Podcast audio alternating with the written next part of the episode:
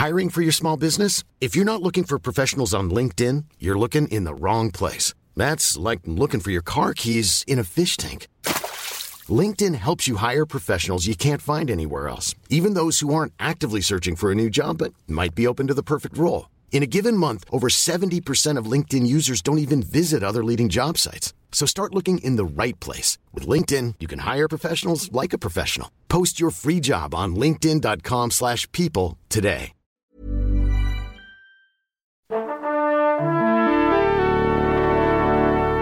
Pourquoi t'as choisi de faire ce boulot-là, toi Bah, si je fais journaliste, c'est évidemment pour être célèbre. Moi, je veux être connu. Tu sais pourquoi? Pour niquer les gonzesses. Salut c'est Ciné, votre rendez-vous avec le cinéma qui vous revient en version club, notre petit salon de discussion mensuelle autour des grandes et petites histoires de ce fantastique milieu du ciné que nous aimons tant ici, une petite heure où presque on va causer, débattre, rigoler un peu aussi et répondre à toutes les questions que vous vous posez et même à celles que vous ne vous étiez jamais posées. Oui, c'est possible, évidemment. Je ne suis pas seul pour assurer tout ce programme, ils sont trois à m'avoir rejoint autour de la table à l'antenne Paris. Yannick Dahan, bonjour Yannick. Bonjour. Stéphane Moïsaki, salut Stéphane. Salut Thomas. Et Perrine Kenson, salut Perrine. Salut Thomas. Les films réalisés en sous-main, les jeux vidéo adaptés au cinéma et les épouvantables Razzie Awards, c'est le programme de ce No Ciné Club 6 du nom et c'est parti. Bon, ça va, on vous fait pas chier là. Non, c'est sûr, je rêve. Et avant toute chose, on vous le rappelle, si vous nous suivez en direct sur Facebook et YouTube, vous pouvez interagir avec nous dans les commentaires, interpellez-nous, posez-nous des questions, on tâchera de répondre au meilleur, c'est promis. Allez, premier sujet du jour. Qui a vraiment réalisé la nouvelle adaptation de Judge Dredd en 2012 Officiellement, c'est Pete Travis, c'est en tout cas ce qui est inscrit au générique du film, mais comme on s'en doutait un peu, vu les échos de la production assez chaotique qui nous étaient revenus à l'époque, il semblerait qu'en réalité, le véritable archi- architecte, architecte, pourquoi pas, architecte du film soit bel et bien Alex Garland, le réalisateur d'Annihilation, en ce moment sur Netflix, dont on va reparler dans un épisode de nos ciné tout bientôt. Garland, scénariste de Dredd, avait repris le montage en main, mais si on en croit une toute récente interview de Carl Urban, qui tient le rôle titre dans le film, Garland aurait surtout tourné lui-même une bonne partie des séquences. Et c'est pas du tout un cas isolé dans l'histoire du cinéma, n'est-ce pas, Stéphane Non, c'est pas du tout un cas apprécies isolé, ce lancement C'est même, c'est même extrêmement c'est même assez- naturel. Casual. C'est même assez euh, fréquent. Le Mhm. truc, par contre, c'est que c'est beaucoup moins fréquent que ça ressorte, en fait. C'est même Oui, assez étonnant. ça ne se alors, dit c'est- pas. C'est une prod euh, anglaise à la base, hein, Mhm. euh, Dredd, donc peut-être que c'est la raison pour laquelle ça a pu ressortir. Euh, mais, euh, mais en général, euh, oui, il y a Parce pas que mal les de. Anglais balancent tout, quoi, c'est ça, quoi. Non, c'est parce qu'en fait, si tu veux, ils sont pas régis sous les mêmes, euh, sous les mêmes syndicats et les mêmes lois. Donc, euh, je pense qu'un mec comme Carl Urban, il s'en fout un petit peu de, de, de balancer le, le- dévoiler le poteau rose, quoi. Mm. Non, c'est- un cas. Alors bon, après, on peut débattre sur la qualité de, de, de Dredd en question. refuse euh, qu'on en débatte. Moi, je pense que. Moi, non, mais j'aimerais bien lancer Yannick là-dessus parce que je crois qu'il a un Non, grand non, avis Non, sur. non, non, moi je refuse qu'on débatte de la qualité de Dredd. Non, voilà. C'est vachement bien. C'est vachement bien. Non, mais Arrête, c'est un film, ça se voit qu'il y a des problèmes hein, quand tu regardes le film de toute façon. Et, Pas du euh, tout. Et euh, contrairement à d'autres films que je vais citer, tu vois, euh, qui, qui ont effe- effectivement été ghost réalisés, comme on dit, quoi, Mhm. euh, et, et qui sont un peu dans, dans- dans des légendes urbaines en fait, et pour Mhm. des raisons très spécifiques. Il y a des films comme par exemple, euh, euh, bon, là on le sait parce qu'il y a deux versions qui sont sorties, euh, mais on ne sait pas exactement qui a réalisé euh, la, la- la vraie version, enfin la version qui est sortie en salle. Un film comme Payback par exemple avec Mel Mhm. Gibson, où c'est signé Brian Helgeland, mais tu as toute une partie en fait, voilà, le troisième acte complet qui n'est pas du tout signé par Helgeland lui-même et, et, et qui est attribué officiellement au coiffeur de Mel Gibson, ce qui est quand même un truc assez, assez génial parce que, parce que euh, Mais pourquoi alors, si t'achètes le, moi c'est un film que j'aime beaucoup. Oui, je, je je sais, crois que j'en je ai parlé plusieurs fois. Plusieurs dans le fois ciné. dans nos ciné. Si t'achètes le le, le, le, le Blu-ray en fait qui était Mhm. sorti aux États-Unis, qui s'appelait Straight Up euh, Director's Cut, t'as la version euh, remaniée en fait euh, en 2006 de, de Brian Helgeland avec sa vraie fin, Mhm. euh, un autre score musical qui est beaucoup moins bon, je trouve, que celui de Chris Borman, et comment dire, et tout tout un tas de scènes qui étaient dans la version originale, dans la version sale, pardon, en fait, qui sont plus du tout dans le film. Mm. Et t'as en fait les bonus du film où euh, chacun explique plus ou moins euh, bah, la- sa version des faits, quoi. Et à la fois Helgeland hein, et à la fois, euh, comment dire, Mel Gibson, en fait, qui est le producteur et qui, qui, qui, qui a, qui a servi la Paramount à l'époque euh, a accepté en fait les demandes de la Paramount qui étaient de, re- de re-shooter le film après des, des, des projections tests assez catastrophiques. Quoi. Et donc Mel Gibson, euh, avec, euh, enfin en plus il a son look absolument euh, dantesque là où il a sa barbe hyper bien taillée et son, son, son air de fou là comme ça qui t'explique en gros que que bah oui alors euh, le, le film a été réalisé par Mon et là il y a un blanc coiffeur et, et il reprend quoi. Et là tu te dis c'est pas possible, c'est c'est c'est il y a un problème en fait. C'est pas c'est qui le coiffeur Mel Gibson voilà. clair.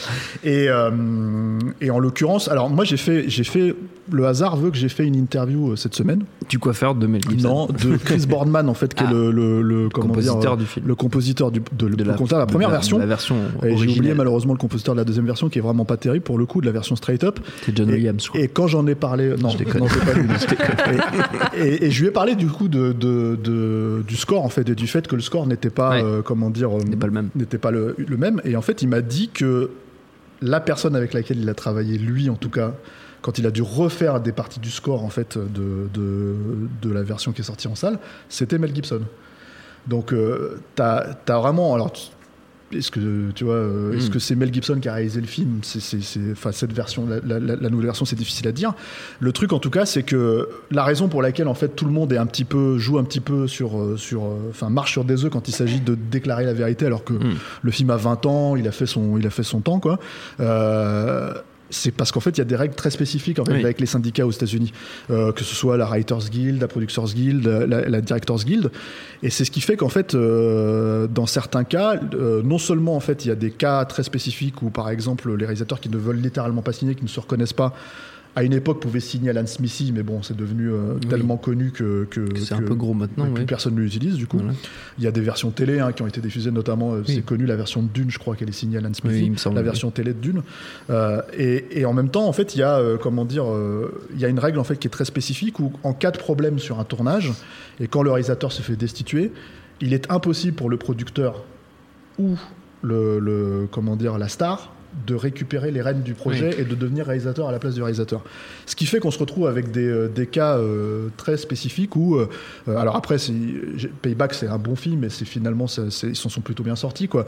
Mais t'as des films comme par exemple le Fair Game, alors ça personne, ne- personne se rappelle forcément de ce film quoi, mais ce, ce- Si, si, si. tu te rappelles Fair Game Ah les Avec, William Baldwin. Voilà, avec non, ouais, Non, c'est c'est ça, pas- ouais, avec William Baldwin et, Et- Cindy Crawford. et Cindy Crawford. Voilà. Ah. Qui est Pardon, même- j'étais pas sur le même. Pardon. Ah, voilà. J'étais là, sur un autre c'est le seul Ouais. et l'unique. Ouais, c'est ça. qui, euh, qui Avec est James euh, Baldwin, elle, c'était. ouais, c'est non, non, ça parle du Sean Penn, là. J'étais sur Sean Penn. voilà. Mais euh, non, mais toujours les films classe, Périne. Quoi. et, et- et le truc, en fait, si tu veux, c'est que dans ce film-là, en fait, c'est un réalisateur qui s'appelle Andrew Sipes, qui n'a plus rien fait depuis. Sa Mhm. carrière, elle a été mais ruinée par, par, par la sortie de ce film qui a été un bide aussi. Et quand Donc, tu regardes les images de tournage, en fait, le mec est jamais sur le, les images qu'on pouvait voir à l'époque, les y piqués, il était jamais sur le plateau et t'avais Joel Silver qui était en train de, de Ah diriger oui, tout le monde, d'expliquer à Cindy Crawford où se foutre, comment faire, etc., etc. Donc ça, c'est ça, c'est un, un- un- un autre cas d'école. Évidemment, le plus gros euh, cas d'école euh, euh, de, de- je trouve en fait, qui est connu, c'est celui de Poltergeist. Oui, de Toby où Hooper. il y a quand même une histoire assez, euh, assez. Enfin, en gros, ça fait 35 ans qu'on se pose la question, Hmm. si tu veux, de qui a réalisé quoi, et que ce soit le cas dans le cas de Steven Spielberg ou le cas de comment dire euh, de Toby Hooper, les deux. On y est, mais dès le début. C'est-à-dire qu'en fait, on parle de rumeurs qui datent avant même la sortie Oui, du oui, film. Quoi. de photos tirées du tournage euh, qui étaient parues dans la presse à l'époque. euh, que Spielberg a fait carrément une page, je crois, dans Variety pour dire, Mm. euh, pour, pour réitérer sa confiance à, Toby à Hooper et lui dire ouais. c'est malheureux que les gens Mm. ne voient pas que c'est toi qui as réalisé ce, ce grand film, etc., etc., etc. Parce que lui, il était producteur sur le film. Quoi. Oui. Bon, le truc, c'est que la rumeur, elle vient de beaucoup de choses. Elle vient de, déjà, il y a plusieurs acteurs qui ont dit qu'ils ont été dirigés par Spielberg. Euh, ça, c'est le premier truc. Oui. Euh, T'as Spielberg qui dit oui, mais les photos que vous avez vues, c'est Toby Hooper qui m'a euh, dit bah tu veux réaliser ce plan, bah vas-y, tu vois. Donc voilà, enfin c'est plein de trucs comme ça. Euh, toutes les rumeurs, elles sont, elles sont déboîtées à chaque fois, mais en fait elles reviennent en puissance quoi. Et euh, la, la plus grosse, enfin il y a une raison en fait qui est, qui est- qui est- qui est liée à ça, c'est qu'en fait à l'époque Toby Hooper. euh, encore une fois, tout ça, c'est des trucs à prendre avec les pincettes, mais bon, Mm. enfin, quand tu regardes le film, c'est un film qui ressemble à un film de Spielberg, il ne ressemble pas vraiment à un film de Toby Hooper, quoi. Et euh, enfin, je veux dire, le film d'après de Toby Hooper, c'est Life Force, et je veux dire, ça ressemble pas du tout à, à, comment dire, à Poltergeist, quoi. Et donc, dans, dans, quand tu regardes le film, ça se, ça se voit en fait que c'est un film de Spielberg. Mais la plus grosse rumeur, la plus grosse raison pour laquelle en fait Spielberg a pris les rênes du projet, alors que c'est quelqu'un qui, qui, en tant que producteur, est connu, en tout cas dans les Oui. années 80, vraiment pour protéger ses réalisateurs. Euh, et je pense que c'est un cas où il l'a fait aussi euh, à ce moment-là, euh, c'est euh, comment dire que, bah, en gros, Toby Hooper était en pleine, euh, en pleine crise cocaïnomane. euh, C'était sa période vraiment, vraiment Noire. noire. Et, et du coup, en fait, il était plus du tout apte à réaliser le film, quoi. Et, et donc voilà.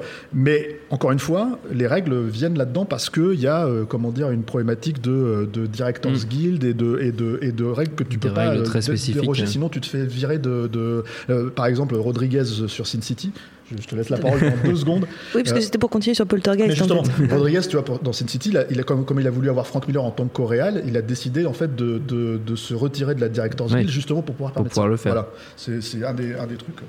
Non, parce que sur, oui, sur, sur sur, Poltergeist. sur Poltergeist, euh, il y avait une, une, une autre raison qui aurait justifié euh, le, le- comment dire, euh, le fait que ce soit Toby Hooper qui soit crédité. Alors qu'il l'ait fait ou pas, je suis pas en train de répondre à la question, puisque en effet, j'étais pas là, c'était pas moi.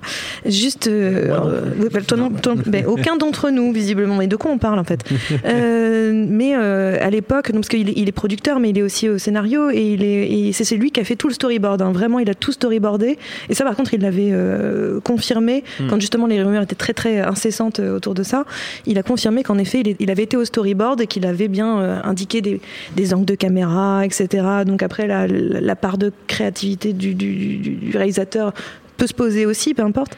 Mais de toute façon, il ne pouvait pas le faire à cette époque-là pour une bonne et simple raison, que c'est une, une raison très contractuelle, c'est qu'il était en plein contrat avec Universal pour faire E.T. Et donc il avait une interdiction de faire un autre film. Oui. Donc il ne pouvait littéralement pas faire Poltergeist. Donc même s'il voulait le faire, il ne pouvait pas. Donc est-ce que Toby Hooper est un prête-nom pour qu'il puisse faire euh, le, le- le- le film qu'il n'avait pas le droit de faire? Ça, La question reste encore là. Mais en effet, lui défendra toujours euh, Toby Hooper en disant Toby Hooper n'est pas quelqu'un à qui on donne un truc à faire qu'il n'a pas décidé. Euh, c'est un auteur et, euh, et je le défends. Ça, je reviens tout à fait à ce que disait Stéphane. Donc, mais en effet, de toute façon. Euh, le- le- la présence de Toby Hooper au générique, c'est aussi une part contractuelle si en effet euh, c'est Oui. Spielberg qui l'a fait ou qui l'a fait. C'est contractuel ça- avant toute chose. Parce que là, on ouais. parle, on parle de, on parle de, comment dire, de, de- de cinéastes qui se seraient fait remplacer pour des raisons contractuelles, ce qui est vrai. hein. Après, je vais être vachement plus, euh, plus dark que ça, moi. Euh, Il y a des milliards de films qui sont tournés pas par les personnes qui sont créditées. Alors tu vas avoir des raisons contractuelles, tu vas avoir aussi des raisons euh, tout bêtement des fois d'amitié, de choses comme ça. Effectivement, quelqu'un qui a eu une difficulté, tu le remplaces parce que on a on a le cas de Poltergeist qui est toujours le plus récent, mais c'était déjà euh, la chose de notre monde. euh, Tu vois, c'était euh, euh, crédité euh, Christian Nivi, euh, réalisé euh, même si ça reste pas sûr euh, par Howard Hawks. On a George, Pa- George Pancosmatos sur bah oui. sur Rambo 2. Est-ce que c'est Stallone? Est-ce que c'est lui qui sur fait? Tombstone. Sur Tombstone, est-ce que c'est Kurt Russell? Que- Bon, après, t'as as mille rumeurs. Euh, Il y a une autre réalité qui ne- qui n'est pas que par rapport au cinéma hollywoodien. Et à mon avis, euh, vu ce que moi, il m'est arrivé de voir en France, je vois pas pourquoi aux États-Unis ce serait pas pareil. Le nombre de, de films qui sont réalisés par le chef-op, qui sont réalisés Oui. par le premier assistant réel. Moi, j'ai vu de mes yeux des producteurs euh, embaucher des réals, réaliser qu'ils n'étaient pas aptes à faire le film en phase de pré-production, que ça allait leur coûter trop cher de les virer, qu'ils les laissent au poste de réal en disant écoute, tu parles avec les acteurs, t'es gentil, t'es mignon, et on fait venir le premier assistant réel de notre, de notre tournage ou de notre truc, des mecs qui savent faire la technique, gérer le bidule, tu viens là, tu t'occupes de tout. Et ça, c'est ultra fréquent. Et en, en France, énormément. Donc j'imagine aussi qu'il doit y avoir pléthore de productions aux États-Unis qui font ça. C'est non, mais je veux dire, c'est c'est un peu, c'est toujours un peu déprimant pour nous euh, cinéphages, quoi, de, de- tu vois, de s'accrocher Ah, à des disons que trucs. la, la politique de l'auteur prend un coup dans ces voilà, cas-là. hein. et, de, et de réaliser que qu'en réalité c'est une industrie qui, comme partout, est drivée par la politique d'une façon furieuse et, par, et pour des raisons financières hyper compliquées, qui fait que c'est, euh, je dis pas que c'est rare, je dis pas que c'est euh, que c'est ultra fréquent non plus, mais c'est c'est quand même assez régulier et ça arrive pour mille raisons différentes. Et sur- surtout que c'est pas, ça, ça paraît pas complètement euh, anormal. Si on prend la littérature, par exemple, les fameux ghostwriters, enfin ce qu'on appelle les, nègres, c'est quelque chose qui est très très euh, très très courant, très très développé, et- institué. ouais. Donc pourquoi ça serait valable en littérature et ça serait pas valable dans d'autres formes d'art? Euh, Bon, j'imagine qu'en peinture, ça serait quand même assez problématique au- aussi. hein. De toute façon, si on apprenait que c'était pas c'était pas Picasso qui avait fait ces, ces- ces peintures, on serait un petit peu genre ah, merde. Enfin, ça, ça, ça ferait un C'est petit peu. cool. c'est Pas, oui, pas cool. Me pas fait- cool, Picasso. Mais ça, euh, ça me fait toujours penser. Enfin, le, le film qui est pas là-dessus, il a, il a mille niveaux de lecture, mais qui aborde ça aussi d'une manière très drôle, c'est Barton Fink. Donc re- remater Barton Fink, le rapport, à, le rapport à l'art, l'absolu de Barton Fink pour, pour, pour le théâtre, la découverte d'Hollywood, la découverte que son auteur préféré n'en est en fait tous ses bouquins sont écrits par sa secrétaire. Enfin, c'est quelque chose qui est quand même hyper connu dans l'histoire d'Hollywood depuis extrêmement Même longtemps. dans l'histoire de l'art, en voilà, général. voilà, donc euh, effectivement, il y a des raisons contractuelles pour ça, il y a la, il y a la Directors Hmm. Guild pour ça, mais je pense qu'il y, y y a mille autres. Parce qu'il faut, faut quand même pas dé- faut quand même pas déconner. Euh, euh, quelqu'un, quelqu'un qui, qui se fait chier à faire un film, euh, ça lui passe quand même au travers de la gorge de ne pas pouvoir euh, fondamentalement prendre la- le, tu vois, le crédit de, Oui, de, de- de ce qui a été fait. travail. Et il y a des, non, mais c'est- ça- ça- après, il y a des gens qui l'acceptent, comme je te dis, tous ces, oui, tous ces gens-là qui, euh, sur des tournages où j'ai vu, bah, ont en réalité le pouvoir, sont les auteurs et les réalisateurs du film et acceptent d'être bien payés pour fermer leur gueule. Euh, tu vois bien comment fonctionne ce milieu. C'est un milieu où il faut faire attention à ce que tu revendiques parce que euh, très très rapidement, euh, c'est un petit milieu. Donc tout se sait, tout va très vite. Donc c'est, j'ai presque envie de dire plus que pour des raisons des fois financières ou contractuelles, il y a des raisons énormément politiques à ce que ça se produise de la sorte. euh, tu crois pas si bien dire Moi, un, un autre exemple en fait qui me fait. Mais après, le truc, c'est que nous, en tant que cinéphiles, c'est intéressant de voir. euh, je veux dire, je prends, on prend le cas de Poltergeist. Là, en, là, en l'occurrence. euh, euh, comment dire, quand tu regardes un film comme Dread, euh, moi je trouve que c'est difficile de faire la part entre euh, qu'est-ce qu'Alex Garland a vraiment ramené sur ce film-là, en tout cas, en tout cas visuellement, quoi, j'entends, et quand tu tournes le film, quoi. Mais le truc, en fait, si tu veux, c'est qu'un un cas comme Poltergeist, je veux dire, c'est un film que tu peux totalement inscrire dans la carrière de Steven Spielberg au moment où il a été fait et, euh, et qui se répond à E.T. en fait sur plein de points quoi. Donc euh, le pendant horrifique on va dire entre guillemets quoi. Mais par exemple en fait si tu veux dans des cas de, dans des cas de logique politique, alors là pour le coup c'est une anecdote qui est rapportée vraiment par Stallone lui-même sur le tournage des Faucons de la nuit. Donc Faucons de la nuit dont, réalisé par euh, ton réalisateur préféré Yann Bruce Malmuth, hein, hein, qui, a, qui a fait Échec et mort, Échec et mort avec Échec et Steven. mort avec Steven. C'est pas la peine d'inventer des, des films. Ouais, et des noms de réalisateurs. réalisateurs, parce que Bruce Malmuth. Bruce Malmuth existe. Bruce Malmuth existe, il a Il a fait- réalisé il a fait euh, Échec et mort. avec Échec et mort. Égal, ce qui est Vachement quand même- bien. qui est quand même C'est un des meilleurs super énorme. titre. C'est un super titre, c'est un super Échec et titre. mort. Échec et mort. Hard to Kill. Hard to kill. Et, euh, C'était bon ça. C'était Et- mieux en français. Et le premier jour du tournage, en fait, Bruce Malmuth monte sur une bagnole. Ça, c'est Stallone qui raconte le truc. Quoi. Bruce, euh, alors, une des rumeurs, c'est que Stallone aurait réalisé le film en sous-main. À l'époque, il était il avait déjà fait Rocky 2, il avait déjà fait La Taverne de l'enfer, donc voilà. Et, euh, euh, c'était euh, encore c'était la star de Rocky, mais c'était, il essayait encore de démontrer qu'il pouvait faire autre chose que Rocky, justement.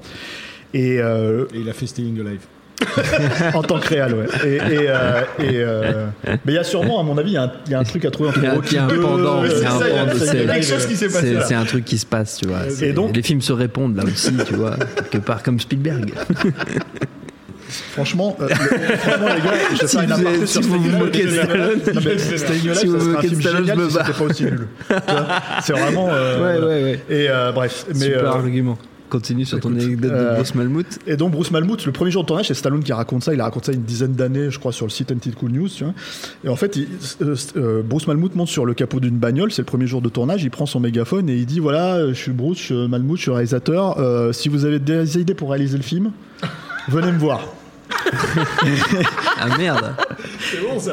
Et là, tu peux Technique pas faire plus, originale. euh, plus euh, su- suicide, suicide politique que ça, quoi. Parce qu'en fait, en gros, si tu veux, le mec, il s'est carrément euh, fait sauter, quoi. En fait, euh, Ça me fait place, penser à. Casso sur Bali Bilonadi qui monte pareil et qui dit je m'appelle fucking Kassovitz. et- Peut-être pas le premier jour de tournage. Pas le premier jour de tournage. Peut-être pas le premier jour de tournage. Et du coup, On en fait, le deuxième. Voilà, et, et- et du coup, en fait, t'as Stallone qui raconte que quand il a vu ça, il a dit bah autant dire que le mec était viré, quoi.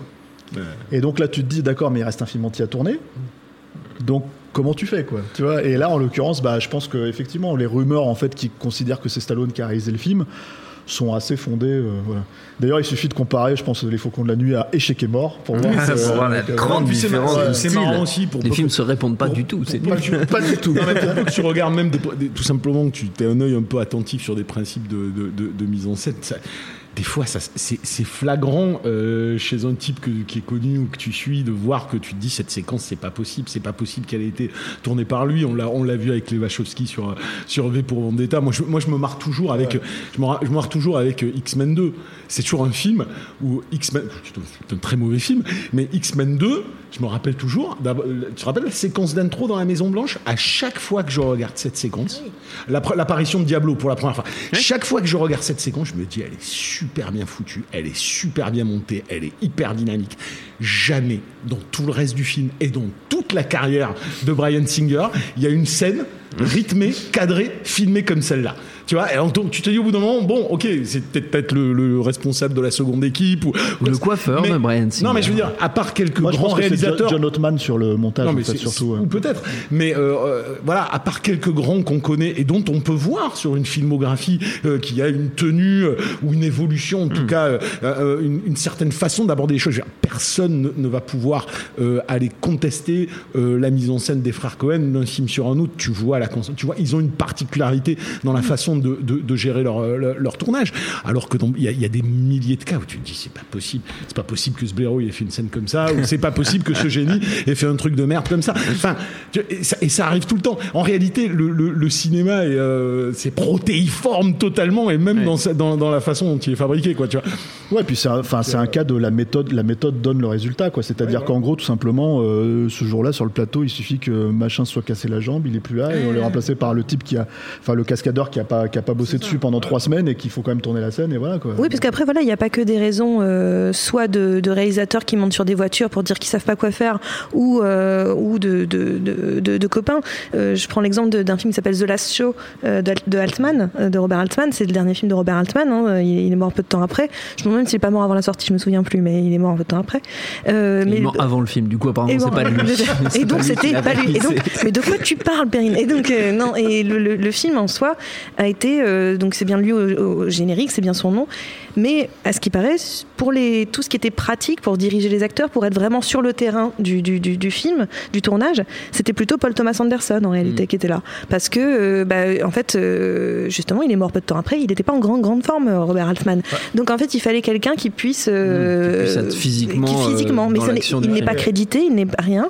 C'est juste que c'est Paul Thomas Anderson qui a fait pas mal de choses sur euh, The Last Ce Show. qui, ce qui est marrant quand même, c'est que Altman, c'est quand même connu ce genre de truc parce que t'as as dans euh, comment ça s'appelle le, le, euh, le nouvel Hollywood, le bouquin de Biskin. oui. Bon, tu- ce bouquin-là, il est très intéressant pour les mines d'infos. Après, tu enlèves complètement la théorie de, de l'auteur du mec parce qu'elle est complètement con, mais Faut enlever son avis à lui. Quoi, Ouais, voilà, c'est ça. Mais le truc, c'est qu'il te raconte quand même, je sais plus sur quel film, je me demande si c'est pas sur Nashville ou sur euh, euh, Mike Cabe, euh, euh, où en gros, si tu veux, il était tellement défoncé en permanence euh, à l'alcool et aux drogues, en fait, Altman, qu'il dormait sur le plateau et que les mecs lui mettaient une claque derrière la tête pour le réveiller, pour en gros, si tu veux, faire action et couper, quoi.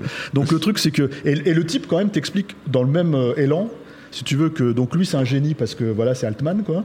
Et quand Spielberg a créé une caméra enfin tu sais créé un système en fait pour faire éjecter la péloche de sa caméra quand il la jetait du haut du truc pour avoir un plan euh, euh, comment dire de ouf que personne n'avait jamais vu pour pouvoir récupérer la péloche de son côté sur sa caméra Super 8 ça c'était un petit geek à la con qui euh, qui qui s'amusait avec ses jouets quoi.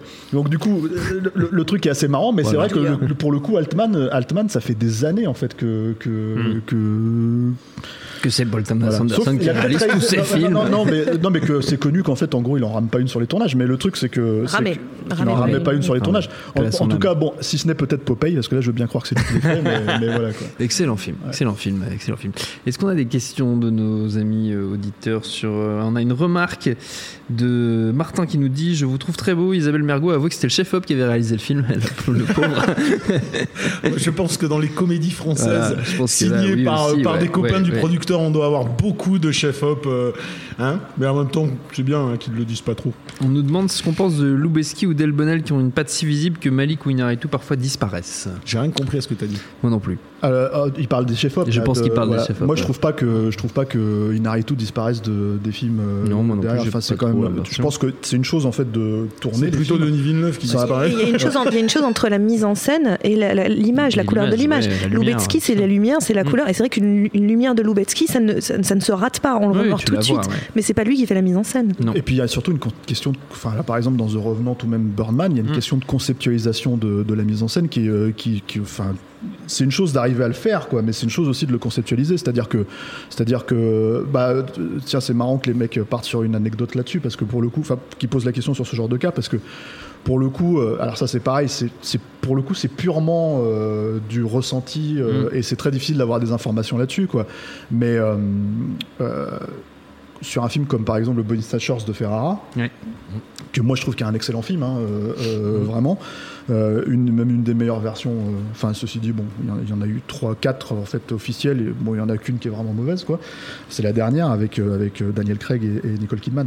Mais sur, sur ce film, c'est un film qui est signé Abel Ferrara et il n'y a pas un film d'Abel Ferrara qui ressemble visuellement à, à, comment dire The Body à Snatchers. Body Snatchers, qui, est- qui est donc dont la lumière est signée Bojan Baseli. Ferrara, alors pour le coup, pour l'avoir interviewé, euh, je veux dire, c'est quand même un mec qui s'endort devant toi. Euh, Enfin, vraiment, hein, quand tu lui poses des questions, il est très Ça, sympa, hein, mais, il s'endort, euh, non, mais il s'endort devant toi. Bon, je pense que c'était le jet lag. plus, hein. Il est vieux. Ouais, je je l'ai interviewé en 2001. hein. Mais il est déjà pas tout jeune non plus. hein. Il avait déjà Tout frais, déjà, tu vois. 97 ans. Euh, voilà. 2001. Mais par contre, le truc, c'est que, c'est que voilà, j'ai du mal à croire que Bas- Baseli n'est pas. euh, parce que les chefs-op, c'est pas qu'une conception, c'est pas ce que la conceptualisation de la lumière, aussi de la mise en place. C'est-à-dire qu'il y a aussi des fois des cadreurs, euh, enfin, ils cadrent derrière, ils se mettent derrière, ils sûr. opèrent la caméra. Je, je, réduis pas le rôle du tout du, du chef-op, Oui. au contraire. C'est juste que je pense que dans le cadre, par exemple, de Lubetsky et, euh, et, et Iñárritu, où c'était qui est Malik et, Delbonnel. et Delbonnel, euh, je pense pas que l'un efface l'autre ou quoi que ce soit. J'ai Hmm. plutôt l'impression que c'est une parfaite coopération. C'est-à-dire que c'est quelque chose qui se fait en symbiose. Ouais, puis Malik, c'est encore une autre, une autre démarche en fait. C'est-à-dire Mm. que le, le truc avec Malik, ouais, c'est qu'il va shooter, shooter, shooter. Malik, c'est du montage, hein, et, en fait, puis, et derrière, puis à hein. la fin, il va, il va récupérer s'il veut récupérer, mais, Oui, voilà. euh, mais il va faire son film à ce moment-là. Mm. Alors que justement, l'inverse avec, euh, avec, en tout cas, sur Birdman et, euh, et, euh, The Revenant et The Revenant, c'est peut-être moins le cas sur euh, Babel, par exemple, où là, c'est c'est un film qui a eu un an de, mon- un an de montage derrière, derrière, je crois, quasiment un an de tournage aussi. C'est peut-être, c'est peut-être, voilà, sur, sur, sur The Revenant ou sur, sur euh, Birdman, c'est euh, conceptualisé à même, euh, j'ai envie de dire, à même le plateau. Enfin, avant, Oui. mais à même le plateau, c'est- tourné comme ça, quoi. Oui. Donc, du coup, et c'est d'ailleurs, enfin, encore une fois, la méthode donne le résultat, quoi, Oui. tout simplement, quoi. Et, euh, et voilà. Mais dans le cas de Baseli, voilà, j'ai du mal à croire, encore une fois, que. que Qui n'a pas un peu mis les mains sur les. voilà, la même année, il a tourné, euh, il a tourné, euh, il a fait le chef-op aussi sur un excellent film aussi. hein, euh, et étrangement, le réalisateur est juste parti faire Sister Act 2 derrière. Donc, euh, Qui comme est quoi, génial, au demeurant. euh, euh, voilà, donc voilà. Mais euh, Tu peux chanter si vous voulez. Non. Ok. c'est euh, Dernière limite euh, de Bill Duke. Ah putain, d'accord. Et c'est Baseli en fait qui est derrière la lumière. Et c'est un super film. C'est un film avec. euh, ça c'est pareil, tu connais pas. Ouais, non, Non, tu sais, c'est- tu ouais. sais ce que j'en pense. Voilà. euh, c'est- Bah, c'est- ah oui, t'as pas. T'as déjà, mais une toi, chance- c'est- t'as déjà de la chance d'en Bon. penser quelque chose. Il y a si des tu trucs, le il y a permettre. des- il y a des- ouais, non, il y a des trucs que je trouve limite dedans, mais euh, Ah, qui sont qui n'ont rien à voir avec le cinéma, qui ont l'idéologie que ça véhicule. Mais euh, D'accord, peu mais importe. euh, le truc C'est en un tout cas, film c'est que. nazi. C'est Non, nul. non, c'est un Non, film. non, Je non, pense non. qu'il pense que c'est un film antisémite. Voilà. je pense que ça. Ouais, et, Ah, et, bah, euh, Bah, mais, c'est ce que euh, j'ai dit du coup. ouais.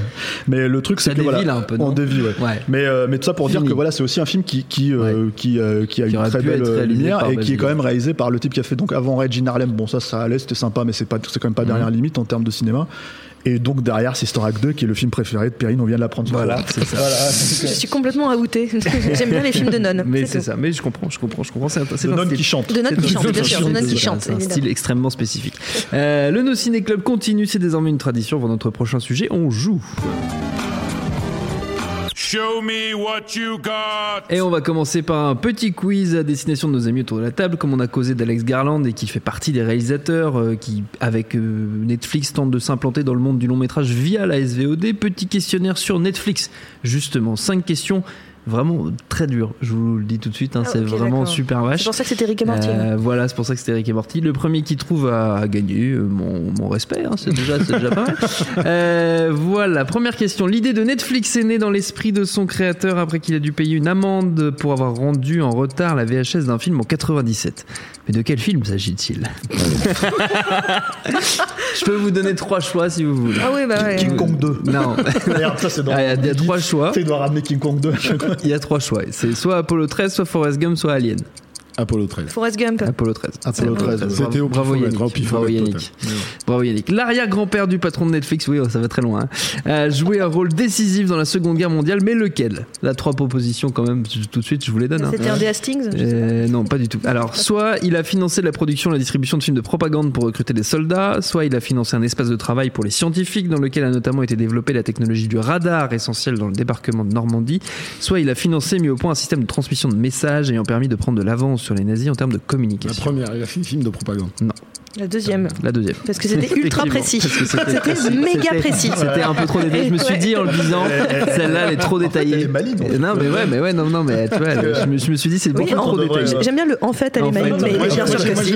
j'ai voulu- gagner, je suis allé 2. trop vite en fait. Allez, on continue. En 2007, Netflix a lancé un concours pour améliorer son algorithme conseillant à ses usagers des films en se basant sur leur goût, euh, qu'on peut toujours euh, utiliser euh, sur la plateforme.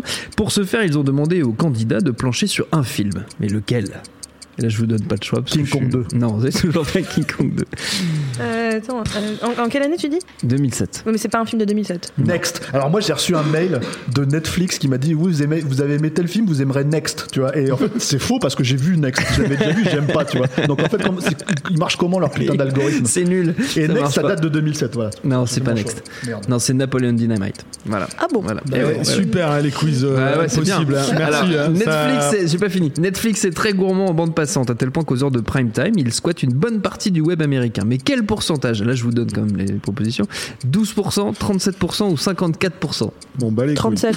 37, c'est ça. Bravo, Perrine. Tu vois, t'as tort de t'en battre les couilles. Tu t'es pas content T'es à parce que donf, tu peux pas Perrine, t'es gagner. à donf. Mais non, Allez, ça me rappelle dernière- l'histoire de EastEnders, c'est beaucoup plus drôle. Une dernière question. Netflix a beau avoir connu un regain de popularité mondiale ces dernières années, l'entreprise est là depuis longtemps. Plus longtemps même qu'un autre géant du numérique, mais lequel? Est-ce que c'est Apple, Google ou Facebook?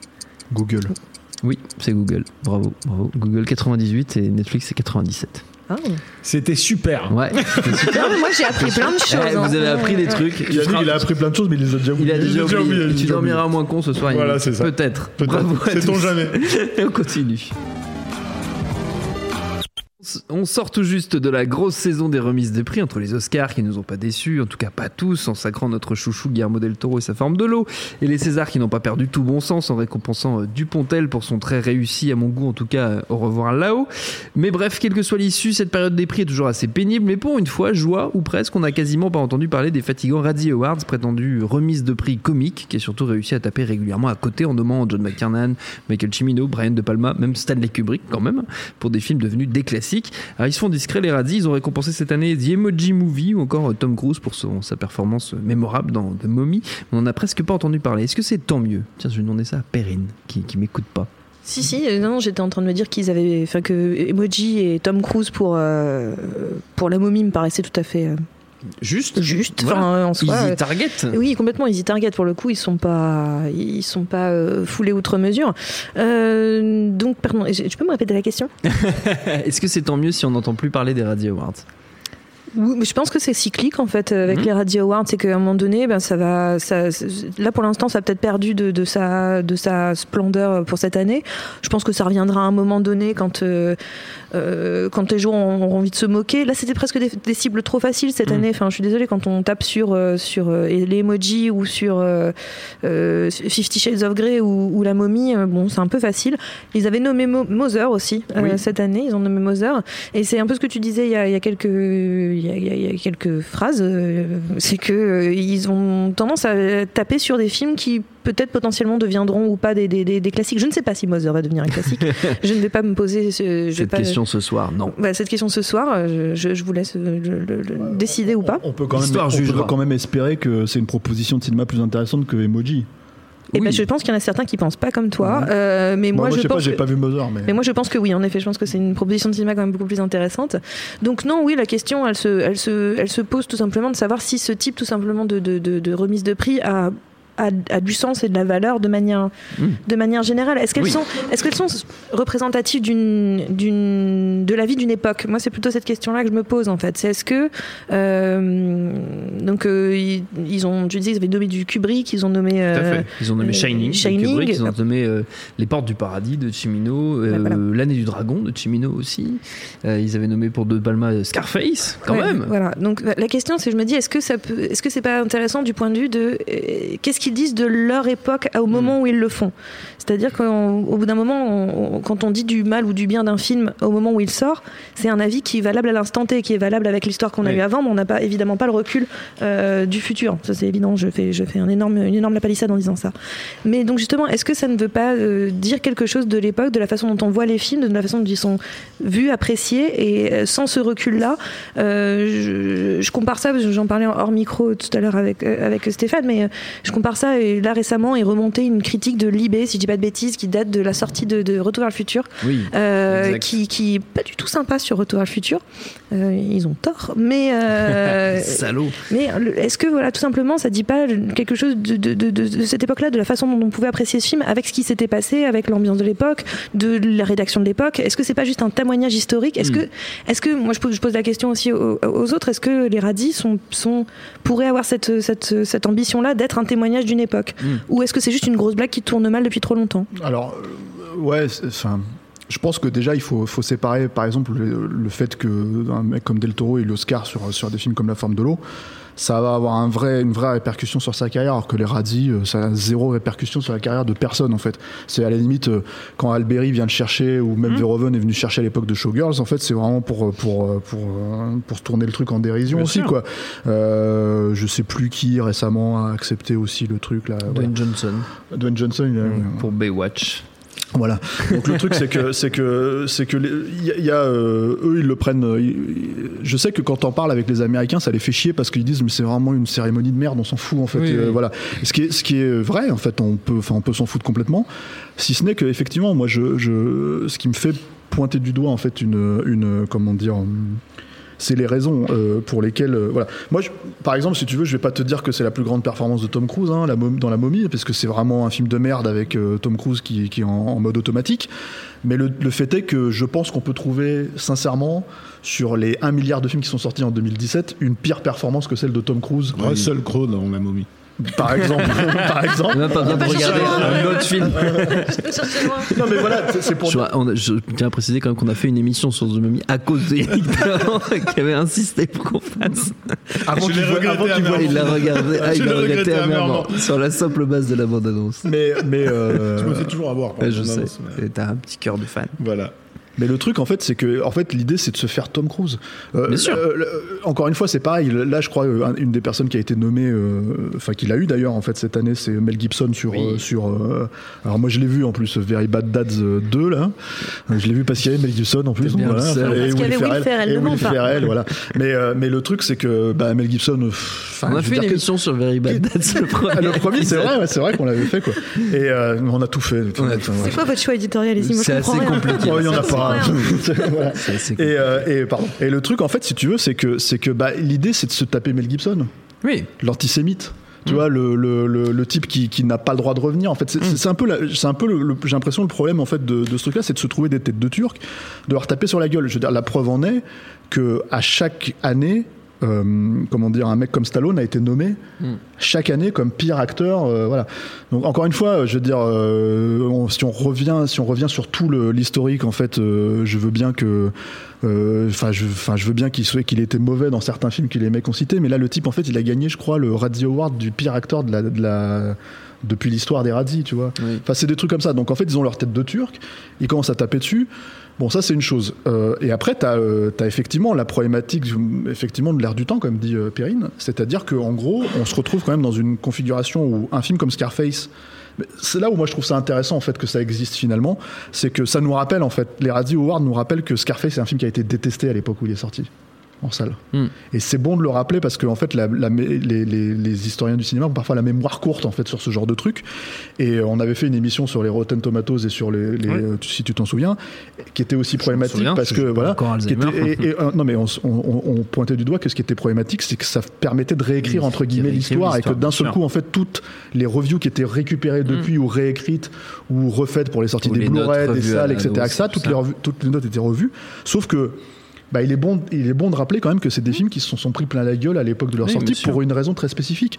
Un film pour moi comme, euh, comme Scarface, c'est un film qui allait, qui allait c'est-à-dire c'est un film qui avait totalement compris l'air du temps, qui critiquait totalement l'air du temps au moment où il, est, où il était en train de sortir, et c'était juste pas du tout le comment dire le, le- le- ce qu'il fallait faire à ce moment-là pour la plupart des Ils gens. étaient Quoi. prêts à entendre. ouais. Exactement. Showgirls, c'est la même chose en fait. C'est-à-dire, mais après, on peut, indépendamment de qu'on aime ou qu'on n'aime pas le Oui, film, en oui, fait, oui, si tu veux, tu sûr. peux reconnaître ça à Showgirls. C'est un film qui tape, c'est un, un des rares films américains qui tape sur une aberration qui ne peut exister qu'aux États-Unis. Hmm. C'est-à-dire une ville comme Las Vegas, qui est euh, la ville euh, pognon. euh, roi quoi enfin c'est-à-dire Hmm. la plus évidente et c'est un truc qui, qui ne peut exister que dans un pays qui, qui, qui, qui fonctionne sur le capitalisme enfin voilà comme une, comme une vertu quoi qui prend ça comme une vertu donc le truc en fait si tu veux c'est que quand tu vas aux États-Unis, que tu fais un film comme ça, et évidemment il y a qu'un Européen qui pouvait vraiment faire ce film-là, euh, et, et que tu leur expliques, tu leur mets le, le nez dans leur caca, bah forcément les types se mettent à taper dessus. Quoi. La distinction avec, avec les Radzi aussi, c'est que les types sont persuadés de faire ça de manière assez objective. C'est-à-dire que bon, ils se foutent. Si tu si t'achetais un œil sur leur cérémonie, généralement très très pauvrement cap- captée, hein, euh, euh, t'as des images euh, d'archives où tu les vois en train, par exemple, de parodier euh, Whitney Houston et de chanter, en train de chanter. Euh, euh, Ah oui, Ah oui, là, ah oui, oui, merci.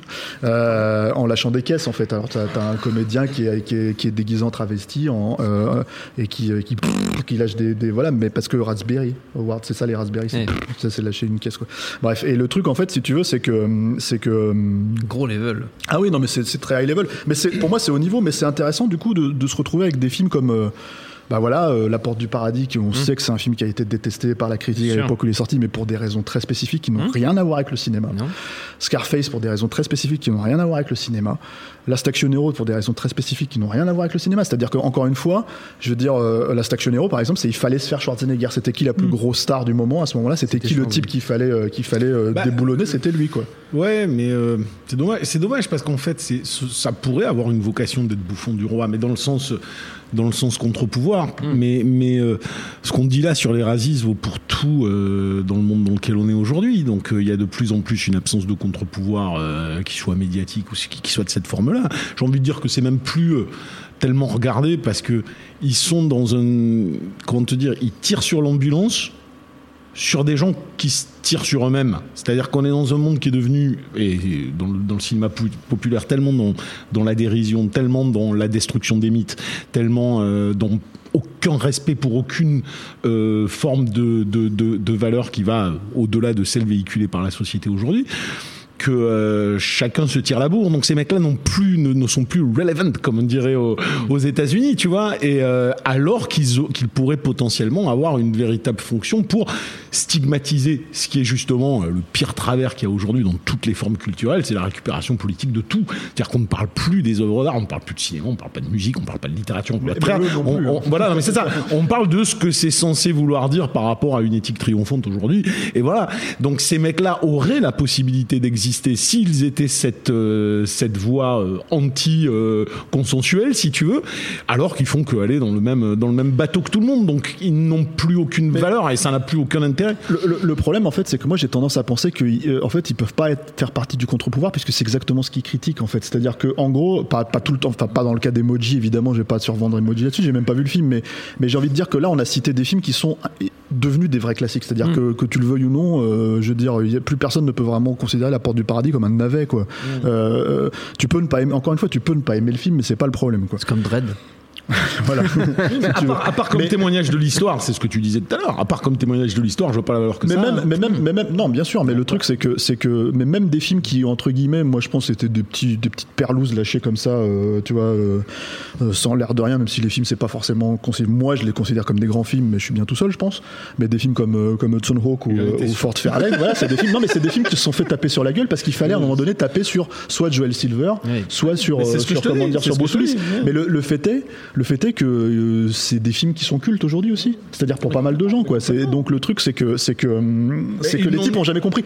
Oui, ils tu vas n'ont- pas, pas- quand même pas contredire. Les mecs, ils ont nommé Mais euh, je suis en train de te Terrain je suis Miné, d'accord avec toi depuis tout à l'heure, couillon. Non, mais ils ont nommé je suis pas du tout en train de. Non, mais je- Il y a. Perrine au milieu qui allé terroriser justement, là, hein, vous justement, vous rendez ils compte tirent hein. sur des ambulances, ils ils vont, ils vont dans le sens, dans le des gnous, quoi, c'est tout. Donc, euh, donc t'es un gnou cynique, sarcastique, et tu dis, eh, lui, c'est un gros bovin, je vais lui taper dessus. Voilà, c'est ce qu'ils font. Donc, il y a rien. Ils ne, ils ne se distinguent ni par leur une dimension de passeur de quelle qu'elle soit, ni par une intelligence dans, dans le jugement, ni par une volonté d'aller à contre-courant.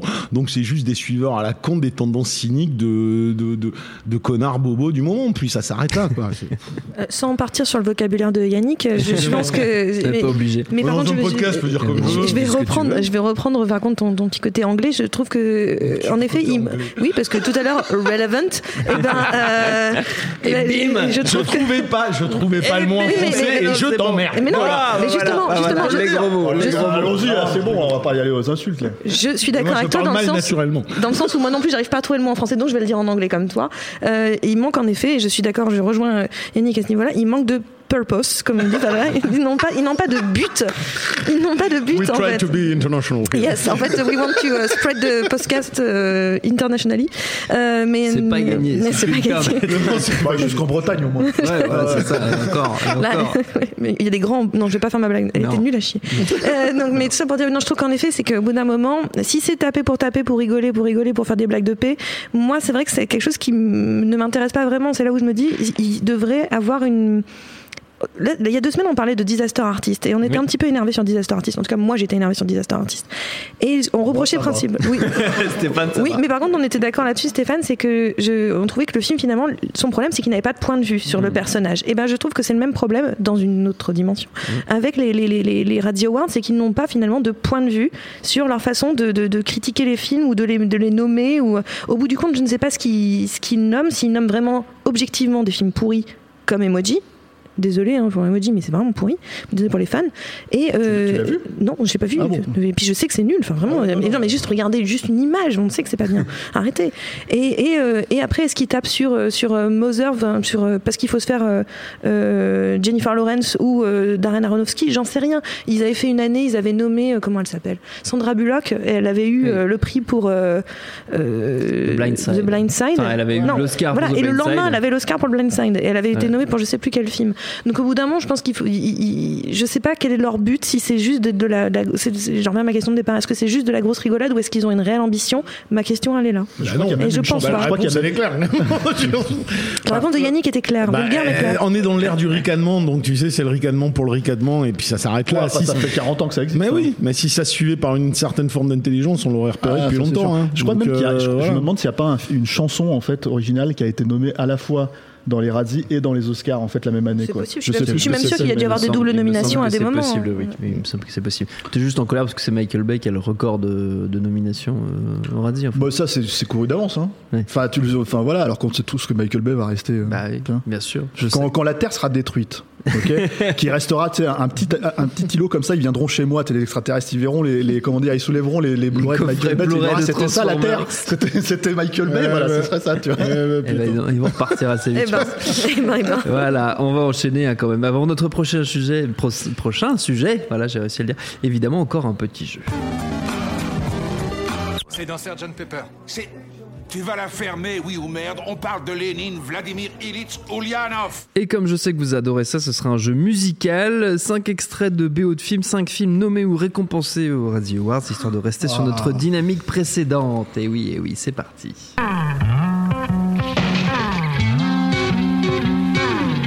Roadhouse. Ouais Mais quel Excuse-moi. talent, Yannick Dorn Trop facile. C'est la, Philippe B- Avière. c'est la BO facile. de Roadhouse, effectivement. Roadhouse Blues. Deuxième extrait. Alors, facile ça, je le sais. Ah là, les gars, si vous trouvez Roadhouse, c'est pas ça, franchement, je suis déçu. Euh, Il a trouvé Roadhouse. Oui, c'est vrai. Mais si, ça c'est connu, ça, c'est hyper connu, Oui. Steph. Ah mais si, je connais ça. Mais si, On va pas me dire c'est Scarface, ça. Bah, si, c'est mais si, Scarface. c'est Scarface, voilà, c'est C'est Scarface. George Moroder pour Scarface. Troisième extrait. Desperado. Ça ressemble. El. Mariachi. Les intros Non, merde.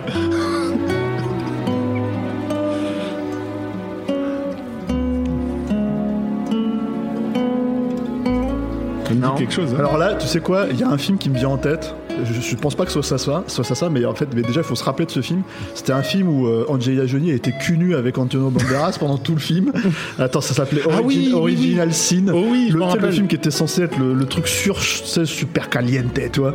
et et, et c'était de la merde en. Et en fait, même les scènes de cul, elles étaient nazes. Non, c'est vrai, c'est vrai, Et, c'est et vrai. voilà. Et du coup, en fait, je sais pas pourquoi je vois la gueule de Banderas se c'est pointer son- Attends, attends, attends. Bon, attends, ça me dit quelque chose. Mais moi aussi, ça me dit quelque chose de grave. Ah oui. C'est un film assez connu, hein, Ah, mais ça me me parle, permettre. ça. qui, qui qu'on considère comme un classique un peu aussi. Et qui a été nominé au Razzies. Nommé. Non, mais pardon. C'est Boléro. C'est comment il s'appelait ce film de, de comment- avec euh, merde. C'est pas un film de cul, on dirait un film de cul sans déconner. Bon, c'est la BO de l'année du dragon. de L'année du dragon. Ah non, attends, ouais. on dirait de la pub, Ah on ouais, dirait du bah film de ouais, cul. bah ouais, bah ouais, bah ouais, Putain, il y a bah ça ouais. dans l'année Eh oui, du il y a dragon. ça dans l'année du dragon. C'est qui la musique déjà? Je sais plus son nom. Bravo. On s'en fout. Ah bah Quatrième non, euh, extrait. Oh ouais, la Station Hero. Bah oui C'est big Trop facile. c'est- Trop facile, trop facile. Et le dernier extrait est pour Perrine. Oh, Godzilla. Bravo Perrine Ah, ouais, c'est bon. Ah, putain. Ouais, c'est ça. Yeah. Non, mais c'est- c'est- c'est- pour, pour ceux qui ont raté l'épisode précédent, c'est parce que donc Perrine, a, Perrine et Gilelo Jimmy Battista ont confondu Rage Against the Machine avec ce morceau ah oui, de Godzilla.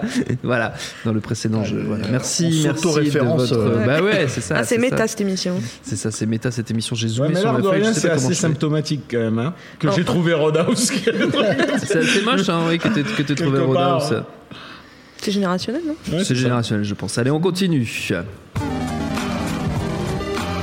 Avec Tomb Raider, auquel nous avons d'ailleurs consacré un mini-épisode de nos ciné avec Stéphane, c'était très bien. Les studios nous prouvent une nouvelle fois qu'ils ne renonceront jamais à tenter d'adapter au cinéma les franchises à succès d'où qu'elles viennent, même celles de l'univers du jeu vidéo, alors qu'ils savent pertinemment que 9 fois sur 10, à peu près, les chiffres sont de moi, le résultat sur grand écran, quelle que soit la qualité du jeu à l'origine, est rarement loin de la catastrophe industrielle. Les exemples sont nombreux, Tomb Raider déjà par le passé, par deux fois, mais aussi Mario Bros, Warcraft, Mortal Kombat, contrairement à ce que pense Stéphane, du genre, ou encore la terrifiante série des Resident Evil, adaptée déjà six fois au cinéma, avec un septième en préparation. Einstein disait que la définition de la folie, c'est de refaire toujours la même chose et d'attendre des résultats différents. On n'en est pas loin. Euh, Yannick, qu'est-ce que ça t'inspire, ces adaptations à, à répétition? Qu'est-ce que ça m'inspire? Ouais, Écoute, ça m'inspire que c'est normal en réalité. C'est-à-dire c'est que les c'est formes. logique, j'ai envie de Voilà, non, plus que, normal. C'est ça, c'est logique. me que les formes d'art s'inspirent mutuellement, c'est évident. Maintenant, c'est vrai que c'est c'est plus dans le sens du cinéma qui, euh, qui va s'inspirer du jeu vidéo que de l'inverse. Moi, c'est ce que j'ai tendance à voir dans des choix de mise en scène, dans des Mmh. volontés de récupérer des choses, une forme de langage qu'il y a dans le jeu vidéo. Et puis le jeu vidéo s'émancipe quand même, l'air de rien, qu'on Mmh. le veuille ou pas, même s'il reste toujours un petit peu les, les reliques de cette, de cette vision qu'avait le jeu vidéo d'être un peu euh, l'adolescent euh, face au cinéma adulte et à essayer euh, désespérément de coller. Alors, c'est un syndrome qui est encore aujourd'hui. On essaye de retrouver euh, dans un jeu vidéo ce qui n'est pas toujours faisable, hein, euh, l'émotion que peut procurer euh, un montage au cinéma. Donc voilà, on utilise encore des cinématiques qui sont, euh, pour moi, hein, malheureusement aujourd'hui encore le parent pauvre euh, du cinoche, qui est encore euh, du jeu vidéo. Je veux dire, qui est encore euh, une façon de dire. On n'a pas encore trouvé totalement le moyen de euh, de raconter les histoires telles qu'on voudrait les raconter, même s'il y a énormément de tentatives aujourd'hui pour euh, sortir de ces rails-là et essayer de, de trouver sa propre sa propre voie. Et certains y arrivent très très bien.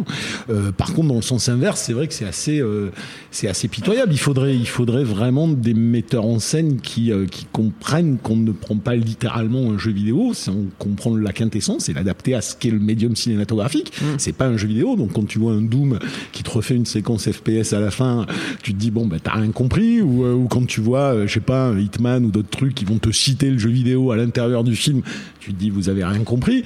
Voilà pour l'instant j'ai pas là j'ai pas tout en tête, j'ai pas souvenir d'une adaptation de jeu vidéo qui soit vraiment ne serait-ce que correcte. Mortal Kombat. Oui alors Mort- non mais Mortal Kombat c'est fun. Mortal Kombat c'est fun Mais il y parce a que Christophe Lambert déjà. non mais des- oui. Bon alors lui je sais qu'il est fan du deuxième hein. il est énormément fan du deuxième. Ouais, mais ça, c'est moi je suis une- fan du premier. Alors- euh, Mortal Kombat 2, c'est la meilleure copie de travail que alors, jamais vue en moi, salle. voilà. quoi. moi je suis fan bah, c'est ça. Moi je suis fan du premier. Non mais parce que les parce que les mecs ils sont pas allés plus loin que on va faire littéralement c'est canal le jeu. Donc on a, une, on a une histoire de merde. On réunit 45 bonhommes et ça se latte. Et ça se latte avec de la techno avec un mec qui dit finish him à la fin. Ils sont pas allés plus loin que ça.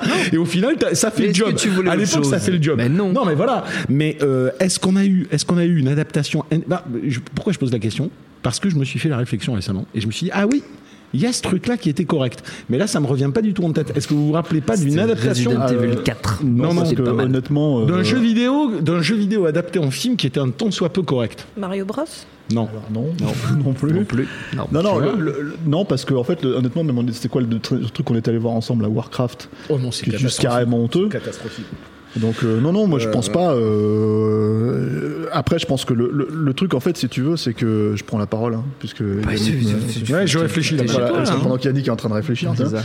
Non, je pense que le- Adaptation le- des le- jeux le- vidéo. En fait, le, le problème qui se pose, le problème qui se pose sur ces trucs-là, c'est pas uniquement en fait effectivement de, de se poser les questions de qu'est-ce qui fonctionne dans un jeu vidéo et comment finalement on va le retranscrire ça au cinéma. C'est que euh, en fait, il y a aussi, enfin, en fait, quand tu, quand tu, aujourd'hui les jeux vidéo, la façon dont c'est construit, c'est censé prendre beaucoup de paramètres en considération. Et une des grosses distinctions en fait entre le cinéma et le jeu vidéo, euh, euh, et notamment dans la façon dont les jeux, sont, les jeux se font aujourd'hui, c'est que un film de cinéma, en fait, le scénario c'est la base. Donc tu vas écrire un, un- un tu vas écrire un scénario et c'est sur ce scénario que tout le monde va travailler pour essayer de faire le film quoi. Euh, un jeu vidéo, tu vas construire en fait un moteur de jeu, tu vas construire en fait euh, des, euh, des, des, des- des boucles de gameplay. Tu vas construire. Il faut que il faut que tu aies une build en fait qui fonctionne sur ces bases-là avant même que tu mettes quoi que ce soit dedans. Il faut que ça soit fun à jouer en fait. Il faut que ça soit ah, ah, fun à apprendre en main en fait. L'interactivité est vraiment au centre en fait de, de, de, de, de ce que tu as besoin de faire. Et du coup, le scénario arrive en dernière main.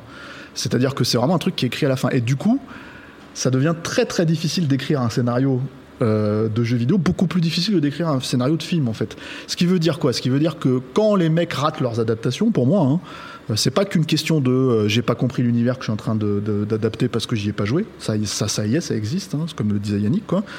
Mais il y a aussi, euh, je me suis pas fait chier, quoi. Oui. C'est-à-dire que j'ai une façon d'aborder le comment dire le jeu vidéo qui pour moi est- est- revient à peu près à la façon dont le comic book était abordé dans les années 70-80. Euh, on va dire euh, si on met de côté le Superman de Donner et, et- et éventuellement le Batman de Burton, euh, il y a une approche en fait si tu veux euh, qui est bah, le comic book de toute façon c'est pour les débiles mentaux, c'est pour Mm. euh, les gamins, c'est pour machin donc j'en ai rien à foutre et puis euh, roule ma poule et, voilà. Et, et tu te retrouves avec bah, les séries enfin les, les adaptations télé de Captain America ou ce genre de choses en fait des trucs des trucs où les mecs mettent pas d'argent parce qu'ils y croient pas une seconde quoi. Et euh, 40 ans après tu vois bien que c'est- partout quoi.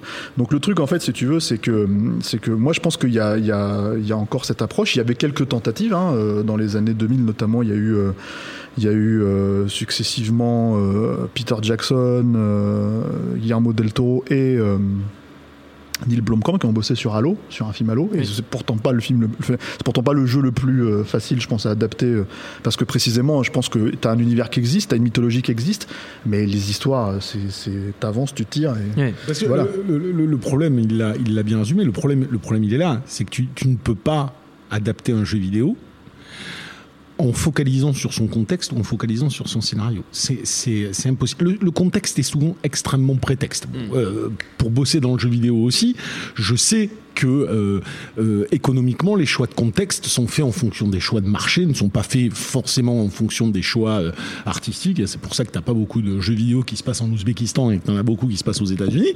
Euh, ça, c'est une première réalité. Et, euh, et effectivement, le deuxième, c'est que c'est quand le, scénario est un enrobage. Le scénario est un enrobage dans le jeu vidéo qui sert à ram, à, donner. Enfin, c'est comme si tu tendais la main à un joueur qui pourrait être potentiellement paumé, mais en réalité, l'expérience d'un jeu vidéo est une expérience interactive, c'est une expérience d'immersion, c'est une expérience émotionnelle avec le pad en main et les actions que tu produis. Est-ce que le jeu vidéo te dit, ne te dit pas à l'instant T où tu joues Et euh, une véritable adaptation arrivera le jour où un mec comprendra ça et essaiera de se dire comment, à travers le langage cinématographique, je vais réussir à produire sinon la même réflexion, en tout cas la même, euh, le, le même type euh, d'émotion, l'émotion centrale qui caractérise.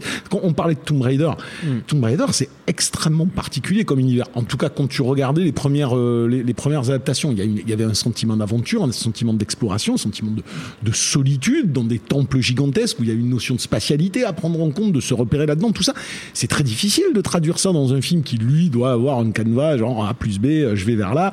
Et, et, et c'est toute la complexité parce que si tu n'extrais du jeu vidéo fondamentalement que son scénario ou, ou son contexte, ben, les trois quarts du temps c'est quand même de la merde. Tu vois ce que je, il faut il faut il faut être honnête. C'est rare les concepts de jeux vidéo qui sont à la mesure de certains concepts cinématographiques comme on peut en avoir. C'est pas du tout la même chose. Et ce que j'allais dire par rapport à ça, c'est moi, je, à cette table, je pense que je suis celle qui joue le moins euh, aux jeux vidéo. Aussi. euh, ok, d'accord, ben, on est deux. Euh, je, je joue pas du tout à ça. Par contre, j'imagine que un peu à la manière d'un livre, de manière très différente, quand on lit un livre qui n'a pas d'image, euh, eh bien, on, on- on se fait une histoire dans sa tête. On, on le projette projette, d'une certaine oui. façon.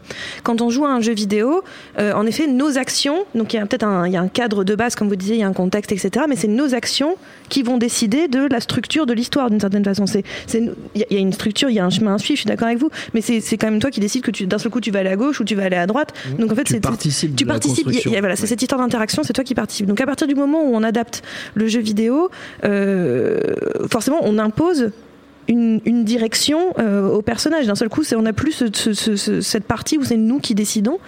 Et, euh, et je me dis, un, un film qui n'est pas une adaptation de jeu vidéo pour le coup, mais qui a, qui a essayé de reprendre plus ou moins ce- cette histoire de gameplay, en le réussissant, en le réussissant pas, c'est pas la question, mais qui essayait un minimum, c'était le dernier Jumanji. Je sais pas si vous l'avez vu. Ouais, ouais, mais moi je trouve que ça justement pas réussi du tout parce qu'en fait ils, ils abandonnent le truc au fur et à mesure. Oui. réussi, Ah, réussi ou ah, pas. Oui, pas réussi, pas réussi, mais c'est-à-dire pensais moins, que, ouais. mais au moins ils ce que j'aimais bien dans, dans le pitch de départ, dans l'idée de départ, et ce qu'ils essayaient faire, c'est que d'un seul coup, donc nos personnages principaux qu'on suit, eux-mêmes sont les joueurs et donc doivent faire des actions et décident de leurs actions comme quand on est dans un jeu vidéo qu'on décide de ses actions de sortir de ses armes pas sortir ses armes de d'aller à tel endroit ou pas aller à tel endroit. Et donc je pense que c'est là où j'ai trouvé ça peut-être presque la- l'approche la plus proche du jeu vidéo que l'adaptation pure et dure. Et je termine juste un autre truc qui n'est pas lié à Jurassic, à Jurassic Park. Non ça c'est ce que j'ai envie de voir encore et encore. Euh, non c'est euh, euh, pardon à Jumanji. C'est que tu parlais des contextes de, de- de jeux vidéo euh, j'ai pensé à une adaptation récente, c'était le Assassin's Creed, qui pour le coup a des contextes vraiment intéressants, parce qu'à chaque fois c'est des contextes historiques, il y a beaucoup de choses à raconter. Euh, là c'était le Séville euh, pendant euh, L'Inquisition. merci. Donc il y avait beaucoup de choses à raconter, et le film passe littéralement à côté de tout ça, mais alors d'une manière absolument prodigieuse, que c'est assez scandaleux. Ça c'est un autre cas d'école. hein. Enfin, c'est, Oui, mais ce que je veux dire, c'est que c'est dommage parce que quand justement Oui, tu as une base de, bas, de départ où tu pouvais largement raconter quelque chose en te servant du contexte du, du jeu vidéo, et ben le, le- le mec est même pas capable de le faire. donc, La, euh, la seule, la seule chose qui est intéressante éventuellement à, à retenir dans un truc comme Assassin's Creed, on en avait fait un, un peu- un podcast à l'époque, hein, c'est, aussi, c'est ouais. tout simplement. Ah, euh, voilà. aussi. Ah, mais nous, on je, a- vais dans les- je vais on a- dans des poncifs, Ouais. les gars, chaque On fois. a c'est- Non, toujours non, pas non, pas fait du tout, mais- Act 2, par contre, on peut, on peut prévoir Merci, pour la est-ce qu'on peut- prochaine oui, s'il vous session. plaît, ça. un et deux? Mm. Voilà, d'accord. On euh, alors 25 minutes. Ah bah une bonne demi-heure, j'ai envie de Ah. te dire au moins. Et euh, non, le truc, le seul truc qui est intéressant éventuellement, je le répète, voilà, je l'avais dit à l'époque, dans un truc comme Assassin's Creed, c'est que tout simplement en fait dans la logique en fait de production du film, ils ont décidé de raconter une histoire qui était différente de celle des jeux justement. C'est-à-dire Mm. que en fait ils s- suffisamment confiance dans leur univers pour ne pas répéter une histoire qui était dans Assassin 1 ou 2 ou je sais pas quoi. Mais après bon voilà, le film il est ce qu'il est et, et c'est bien le seul mérite. Ouais. Le, le le problème, en fait, c'est que, comme tu le pointes du doigt, euh, je pense que pour, enfin, il y a une espèce de problématique de se poser des questions en fait de qui va voir ce genre de film aussi. C'est-à-dire que, en gros, est-ce qu'on va attirer euh, Là, on sait que par exemple le comic book, on sait qu'on attire les gens qui lisent les comic books, Mm. mais c'est pas que parce qu'en fait, sinon, ça ferait jamais un milliard en fait. Parce que Oui. bon, euh, je veux dire, le meilleur vente, les meilleures ventes de comic book mensuelles. Euh, c'est quoi aujourd'hui euh, éventuellement 1, 2 millions pour un Spider-Man quoi. Oui. Mais le truc c'est que 1 ou 2 millions ça se transcrit pas en fait euh, de euh, quand tu quand tu quand tu passes à quand tu au grand écran et quand tu quand tu gagnes un milliard par film comme c'est le cas avec Marvel quasiment quoi. Donc je pense qu'il y a toute une idée de, de partir de cette base et d'ouvrir quoi. Le problème avec le jeu vidéo c'est qu'il y a une différence dans le sens où si on interpelle les joueurs, Hmm. bah on est déjà en train de leur enlever quelque chose. Oui. Donc c'est pour ça que je pense que la- l'approche du, du, du bi était intéressante en tout cas sur Assassin's Creed parce qu'il leur proposait aux, aux fans d'Assassin's Creed de voir une autre histoire, mais euh, que, que le jeu vidéo n'avait pas faite. Alors que là, le problème c'est que si tu leur enlèves l'interactivité, bah t'as intérêt à avoir un film qui est sacrément bétonné quoi Non, derrière. c'est- c'est même, et, euh, et le problème c'est que c'est pas le cas Ouais, quoi. Oui, et puis c'est même, à mon avis, c'est même la seule option. La seule option, Hmm. c'est parce qu'il faut pas rêver. Les, les, les, les films qui sont adaptés pour de, de, de jeux vidéo ne le sont pas faits pour la beauté du, du jeu vidéo. Tu sais, chez, Oui. les, chez les studios, ils vont, ils vont pas plus loin de ah putain, ça s'est vendu à 15 millions. euh, on, on a trop. Avec on- l'accent toulousain avec comme ça toulousain. Euh, on, a, chaque on, fois. a, on a un potentiel euh, pas possible de parce qu'ils vont pas plus loin que regarder les équations si tu veux. Ils se disent ah autant de mecs qui jouent et on tous aller voir le film et ils se ramassent tous euh, Ouais. tous la gueule. Mais effectivement, euh, en fait, tu joues sur une attitude de fan. Les fans sont fans Mm. d'un univers, mais euh, c'est marrant parce que tu, tu, tu vas être fan à jouer à, à World of Warcraft comme un malade mental parce que t'es- tu fais des raids, parce que t'es avec euh, une dizaine de potes en coop, parce que les aventures et de plus en plus les jeux euh, vont dans la direction où euh, c'est l'émergence qui va primer euh, sur la narration imposée par les développeurs. Donc de toute manière, quoi qu'il advienne, de plus en plus aujourd'hui, les gens se font leur propre histoire. Et ça va aller autant de Rainbow Six à, à Call of, à League of Legends et à tout ce que tu veux. Et, et, et au, et au final, c'est un univers complètement à part. Alors évidemment qu'un gros studio qui va te dire oh je fais World of Warcraft, je vais faire League of Legends, le jeu, même si les mecs vont peut-être pas se poser trois secondes la question, ah c'est cool, ah, je vais aller le voir, mais c'est intraduisible. Au bout d'un moment, il faut, il faut laisser les univers où ils sont. Et effectivement, lui, comme d'autres le feront probablement à un moment donné, euh, sont malins dans l'idée de se dire bon, bah là, on a un, poten- un jeu à potentiel narratif, Ouais. mais dans la dans la- l'idée de narration cinématographique, parce que c'est le cas d'Assassin, comme ça va être le cas d'Uncharted, je crois qu'ils vont l'adapter, ou, euh, ou d'autres jeux, ou Last of Us, ou des, ou des, ou des jeux comme ça. Mais ces jeux-là, dont on, dont on peut prendre la substantifique moelle et se dire on va raconter un spin-off, une variante, un truc comme ça. Ok, très bien, mais ils sont amenés à disparaître. Que les choses soient claires. Le jeu vidéo va aller de moins en moins euh, là-dessus. Pas parce que c'est des mauvais jeux, pas parce qu'il faut absolument se distinguer du cinéma. Ça va être toujours et encore une fois pour des raisons purement économiques. Euh, les mecs qui vont jouer à Last of Us ou qui vont jouer à Uncharted, ils vont cartonner. C'est les jeux de carton, vont faire je sais pas 12 millions de ventes, 13 millions de ventes. Le jeu il est mort, c'est fini. Tu joues à des jeux euh, comme les Rainbow, comme les League of Legends, c'est interminable. World of Warcraft, c'est interminable. Ça, non, mais ce que je C'est parce qu'il y a des gens qui, qui, qui- enfin, parce qu'il faut préciser pour les, parce que nous Ouais. on fait une émission de ciné, hein, donc il faut peut-être préciser pour les gens qui jouent pas aux jeux vidéo, parce que par exemple un jeu comme Rainbow, la logique derrière Rainbow, c'est que c'est un jeu à service, c'est-à-dire Oui, qu'en c'est gros c'est tu, tu proposes, ouais mais toi tu le sais, mais Oui, je oui, pardon, gens je- voilà. merci de me préciser. Voilà, et, et le truc Oui, c'est jeu à service dans le sens, dans le sens où je- j'explique vite fait, dans le sens où euh, le jeu, n'a- c'est un jeu où il n'y a pas de fin. C'est un jeu en Ouais. multijoueur avec plein, où tu as des compètes, où c'est interminable. Le principe du jeu fait que tu peux y jouer indéfiniment. Candy Crush. Non, alors ouais, enfin, manière. Non mais il y a Candy Crush, ça y pique ton pognon pour rien. C'est tout. C'était- C'est juste drôle de vous voir réagir, c'était juste ça. Non mais ce qui, ce qui a- ce dans ce que tu dis, dans ce que tu dis, il y a cette logique en fait que euh, parce qu'effectivement un jeu comme Rainbow par exemple, un Rainbow Six, euh, bah t'as 3 millions de joueurs par jour. Ouais. Euh, euh, euh, dans le monde entier Il en y a fait. des gens du qui jouent encore au online de GTA, ça fait que 5 ans qu'il Voilà, est sorti. c'est ça. euh, Et le tu truc- et en fait, World of Warcraft, ça fait 10 ans Et presque du qu'il est coup, sorti. t'as la monétisation qui et va avec, t'as tous ces trucs-là qui font qu'en fait les types ils, ils continuent à recevoir en gros un type qui va euh, s'investir, on va dire, je sais pas, euh, trois ans dans le même jeu. Bah quand euh, l'éditeur lui propose d'acheter, je sais pas moi, euh, pour telle telle somme euh, son flingue en version dorée ou je sais pas, enfin non peu importe. En fait, bah, les petites monétisations comme ça, ça va même te coûter peut-être 2 dollars, 3 dollars, 5 dollars. Bah les mecs l'achètent parce qu'en fait ça leur donne une, ça leur casse un petit peu leur monotonie. Voilà, t'as tout un truc Oui. comme ça. Mais après.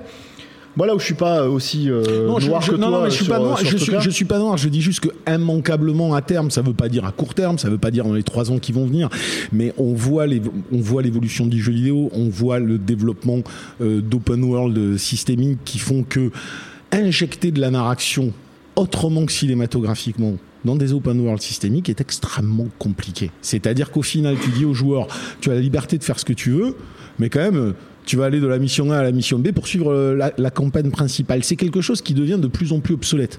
Et, le- et les joueurs en, en ont de moins en moins besoin. Et la plupart des open world qui se créent, qui sont visuellement bluffants, avec des systèmes incroyables, euh, avec du coop, du, euh, de- du PVP, de tout ce que tu veux, bah, petit à petit, la narration, telle qu'on l'a concevée comme héritière du cinéma, est en train de progressivement se diluer. Mais pour revenir par- sur le sujet, ça. pour revenir Oui. sur le sujet, ce qui est intéressant là-dedans, justement, c'est que c'est la problématique d'immersion. C'est-à-dire qu'en gros, quand tu te retrouves avec des univers, en fait, où tu, par, par la force de l'interactivité, tu as déjà une porte d'entrée qui est, qui est- c'est toi, en fait, c'est toi qui prends les choses en main, et le système te le permet, et tu as une logique d'immersion. Le problème, en fait, avec, avec les films, justement, c'est que le cinéma, ça le permet.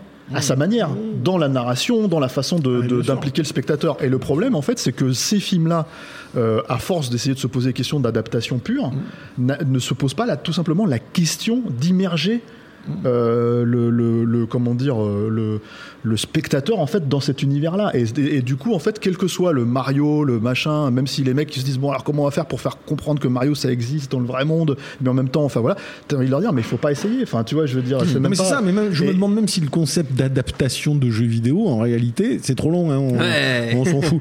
Euh, le, concept le d'adaptation de, de- de jeux vidéo en soi, il pose problème, ne serait-ce qu'en termes purement Oui. sémantiques. Ce que, en termes sémantiques, ce que ça veut dire, c'est c'est improbable. On, on a des gens qui vont te dire ah bah en réalité euh, la meilleure adaptation d'un jeu vidéo, euh, par exemple, euh, on va entendre c'est, District 9, tu vois, parce qu'ils ont entendu que le mec allait faire Halo.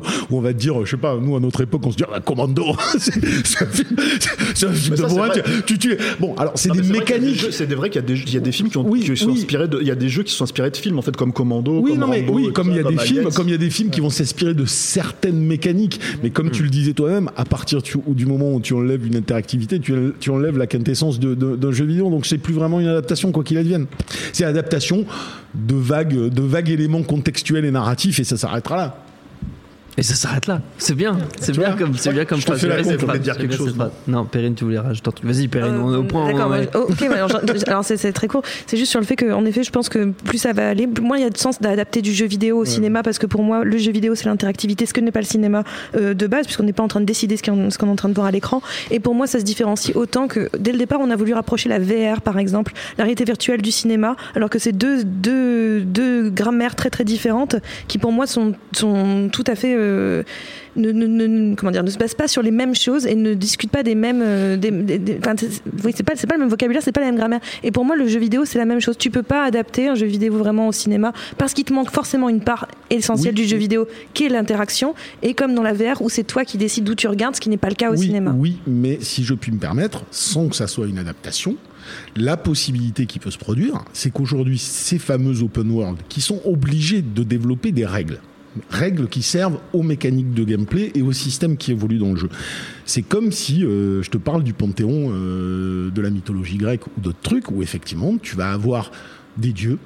Et, euh, pendant longtemps, la tradition orale a fait que on prenait ces personnages, ces histoires, on les mélangeait, on en faisait mille histoires comme on voulait, qu'on racontait différemment tous les côtés. Le cinéma, s'il veut s'inspirer des univers de jeux vidéo, peut en prendre des éléments qui sont des piliers fondateurs des jeux, ou alors la mythologie de ces jeux-là, et s'amuser avec des éléments de la mythologie de ces mondes-là, et en faire des histoires héritières de la tradition orale et de la narration classique, raconter des histoires qui peuvent être connectées d'une manière ou d'une autre, ce qu'avaient très très bien compris les Wachowski à l'époque où ils avaient l'ambition de faire un multivers, si tu veux, avec, avec la saga Matrix, ils n'avaient pas eu les moyens de le faire, mais cette vocation à raconter par différents prismes euh, un même monde et avec différents supports, différentes formes de narration, c'est intéressant. Maintenant, comme tu le dis, et je suis d'accord, l'idée d'adapter ce que serait un jeu est fondamentalement par essence pas possible. Très bien, très bien. On s'approche dangereusement de la fin, euh, les amis. Mais vous pensiez y échapper, mais non. Il y a encore un jeu, un dernier. Philippe Je sais où tu te caches Viens ici que je te bute, enculé Et celui-là, vous le savez, je l'adore, c'est mon préféré, c'est l'instant VF, un extrait d'un film dans sa magnifique version doublée dans la langue de Molière. Celui qui trouve récolte notre plus grande admiration à tous. C'est parti. Me prendre pour cible ne leur rendra pas leur argent. J'attendais un sursaut de la pègre, mais là, ils ont vraiment C'est vous qui les avez dépassés, monsieur. Vous les avez pressés et persécutés jusqu'au désespoir. Et dans leur désespoir, ils se sont tournés vers un individu difficile à saisir. J'avoue que j'ai été particulièrement Batman vache. Oui, c'est The Dark Knight. Oui, The Dark Knight, c'est Balèze, alors balèze, hein T'es trop fort, Perrine. Ah ouais, t'es fort. La version québécoise. Non, c'est peut-être la version québécoise. Non, c'est le changement de voix. Je me suis dit, il y en a un derrière, c'est le, c'est le majordome. T'as reconnu. Michael Cohen. Je le fais très mal. Voilà, Cohen. voilà, voilà. Merci beaucoup d'avoir joué. J'avais un deuxième extrait, mais tant pis, on l'écoutera une autre fois. Pourquoi pourquoi Ah, mais c'était- c'est le même film. C'est un Ah, extrait du même film. Ah, ah, ouais, voilà, on s'en fout. Bien ce que je pensais. On passe à la suite.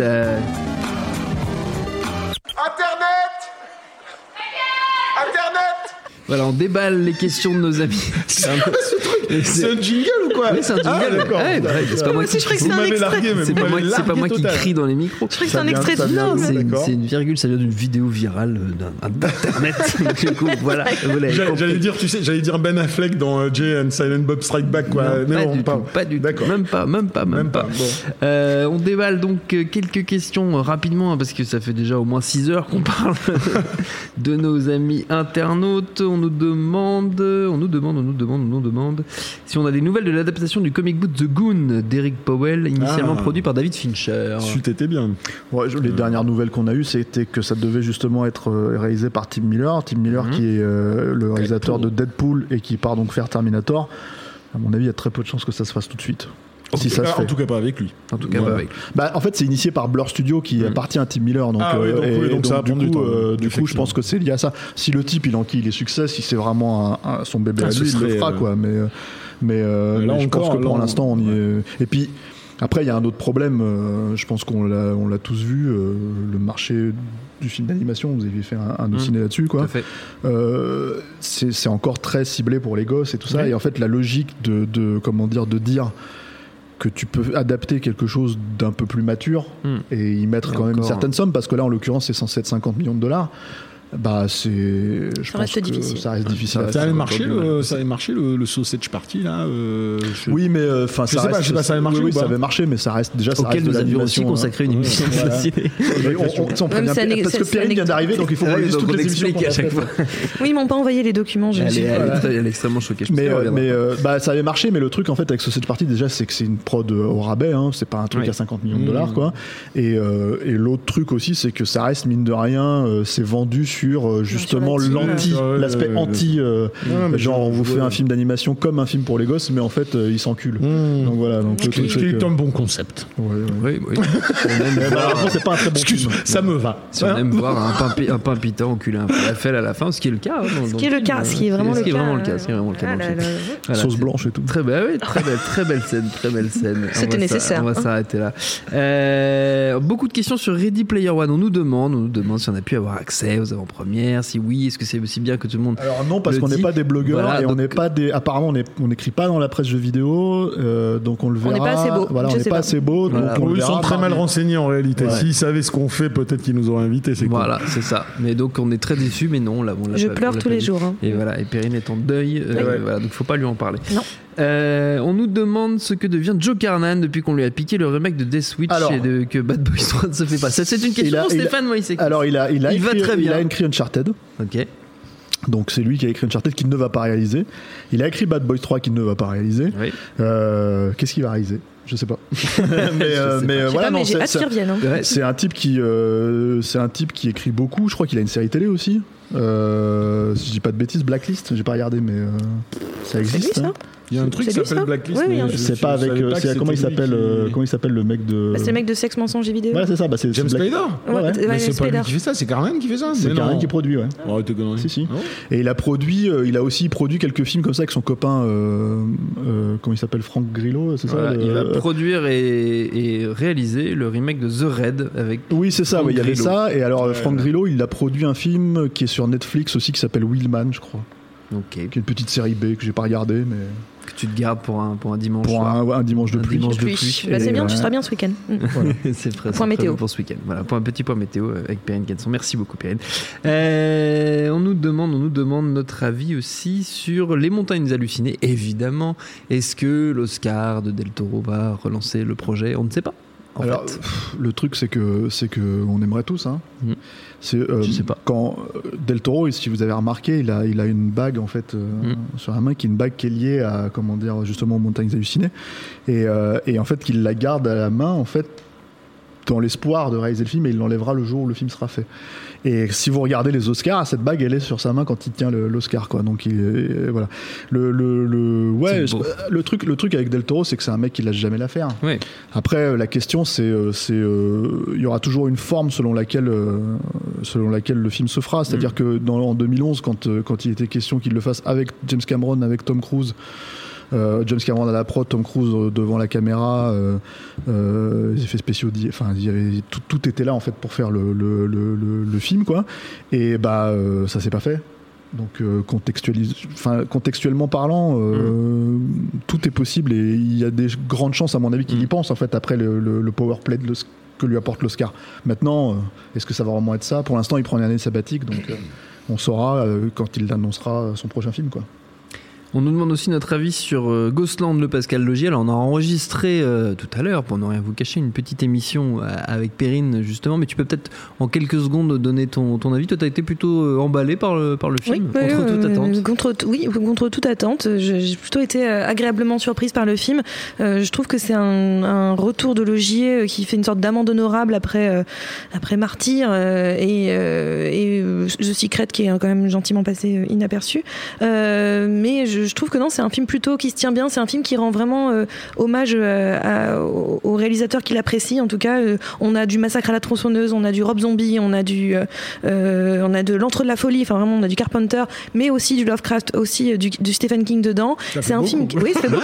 Mais, mais c'est- Ouais, c'est c'est tenu. des trucs pas mal. C'est hyper tenu. Enfin, c'est un film qui est très tenu. On sent que c'est un film qui a été vraiment, je pense, beaucoup réécrit et donc il n'a pas de superflu. Je trouve que c'est des très beaux, des assez beaux rôles féminins et un film qui est intéressant sur la notion de trauma et d'échappatoire mental que j'aime bien.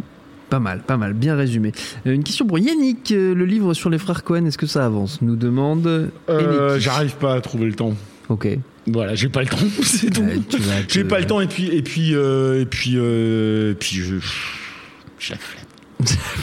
J'ai- J'ai j'ai écrit déjà une thèse sur les frères Cohen. Je, je sais pas si à mon âge je vais repartir sur un bouquin. Allez, Voilà. allez, allez, allez. Donc euh, non, c'est une question, c'est une peu. question de temps. Je, je Ouais. fais plein de trucs différents, donc j'ai, j'ai, j'ai- enfin voilà, il faut, il faut s'enfermer, euh, Ouais. il faut s'enfermer quatre mois hein, pour euh, pour pondre un bouquin. Euh, je sais pas si j'aurai le temps de m'enfermer quatre mois. Faut peut-être updater le- la thèse. Et comme ça, euh, Euh, ouais, non. Non, non, non. Il y a trop de films pour updater la thèse derrière, si tu veux. C'était en 1981. Ah bah, c'était, c'était en 91, donc si tu veux, ils en ont fait des Ah, films depuis. pas si loin. Ah, ils en ont fait. J'étais pas si loin. Euh, on va prendre une dernière question. Tiens, bah oui, parce qu'on nous la pose plusieurs fois et ça- on nous l'avait déjà posé dans un précédent podcast. Je l'avais pas, je l'avais pas donné. On demande si on a des news de McTee, McTiernan. Ah, toi, tu dois en avoir, non Toi, tu Via Arnaud, euh, Hein tu dois en avoir. C'est ton ami, ton frère, ton, ton frère d'une Alors autre comment mère. dire, euh, comment dire? Euh, J'ai l'impression que je l'avais posé en fait celle-là. Bah oui, je pense, non Ouais, je crois. Ouais. Bah, on a des news de Macti. euh, il a tourné une pub pour Ubisoft. C'est vrai. Ah, mais sais, c'est vrai, c'est vrai. pour Ouais, Ubisoft. il y a, il y a un Pour, an, là, euh, pour, pour euh, Ghost Recon Wildlands. pour Ghost Recon, voilà, c'est un des trucs. Si vous l'avez Ouais. pas vu, c'est un des trucs, euh, Ouais, un des trucs qui existent. euh, Ah. C'est notamment, en plus, c'est une petite pub qui était plutôt sympa parce qu'il y a, comment dire, euh, il y a une scène de sniper qui fonctionne bien, il y a un gag et tout avec un petit chat. C'est plutôt cool, quoi. Euh, on a des news de Macti, on peut pas en parler. Ok. Voilà, en fait, Ah, euh, en gros, euh, en gros, voilà, tant que ça- tant qu'il y aura pas d'annonce, ce sera très très difficile de, de- voilà. Mais, Mais non, il a- en train de préparer quelque chose. Mais il va bien au moins. ah oui, sais. Ah, voilà, c'était tout ce que je voulais savoir, moi. pourras me le dire à moi après en secret. Mais tu le sais déjà, je pense. non Ah bon Ah bon Bah, moi, je sais pas, donc je vois bien. Ouais, Non. non, je suis vraiment. Non, mais je- je- je suis désolé, c'est c'est une question piège parce que le problème, en fait, c'est que, D'accord. c'est que. Tu es lié contractuellement. j'ai Non, bien je suis pas compris, lié en tant que contractuellement. C'est juste scénariste. en fait que je suis même pas. Non, non, non, pas du tout. Euh, non, pff, Mais si, dis-le. mais non. Euh, en, en gros. euh, Il y a des projets. Le problème après, c'est Mm. qu'on va pas commencer à, à- comment dire avant de le, la peau de l'ours avant de l'avoir tué. Ouais. Et euh, on voit que c'est quand même. Ce qu'on sait, c'est que c'est Mm. très très difficile pour un mec comme Acti de faire du cinéma aux. États-Unis. C'est quand même, euh, c'est quand même le véritable bouc émissaire de Mm. l'affaire Pelicano. C'est un mec qui est complètement tricard, euh, comment dire.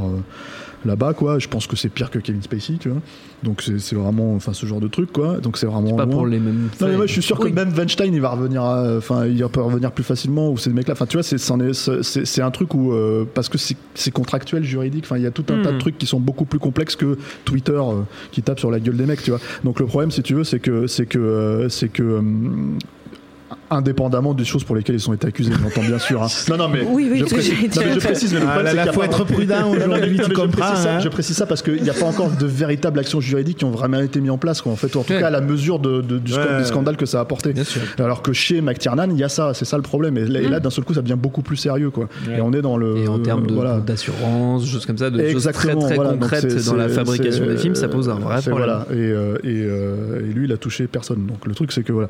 Donc le problème, en fait, c'est que on arrive, à un, on- donc on arrive à un stade où on sait qu'il ne fera pas le film aux États-Unis Mhm. pour l'instant. Pour l'instant, si jamais il revient par d'autres biais, ça peut, ça peut revenir quoi. Mais il travaille, euh, il écrit, euh, il bosse, il a des idées, il a des projets, euh, il y a des trucs qui avancent plus ou moins, euh, certains plus que d'autres.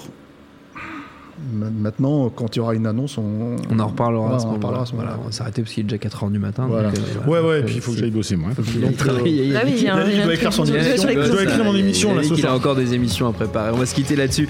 Merci à tous les trois d'avoir participé à ce No Ciné Club. Merci à Quentin, à la technique, à l'antenne pareil pour l'accueil, à Gabriel pour les questions, Binge.audio pour toutes les infos utiles. On vous dit à très vite. Ta gueule Viens ici, sale enculé! Salaud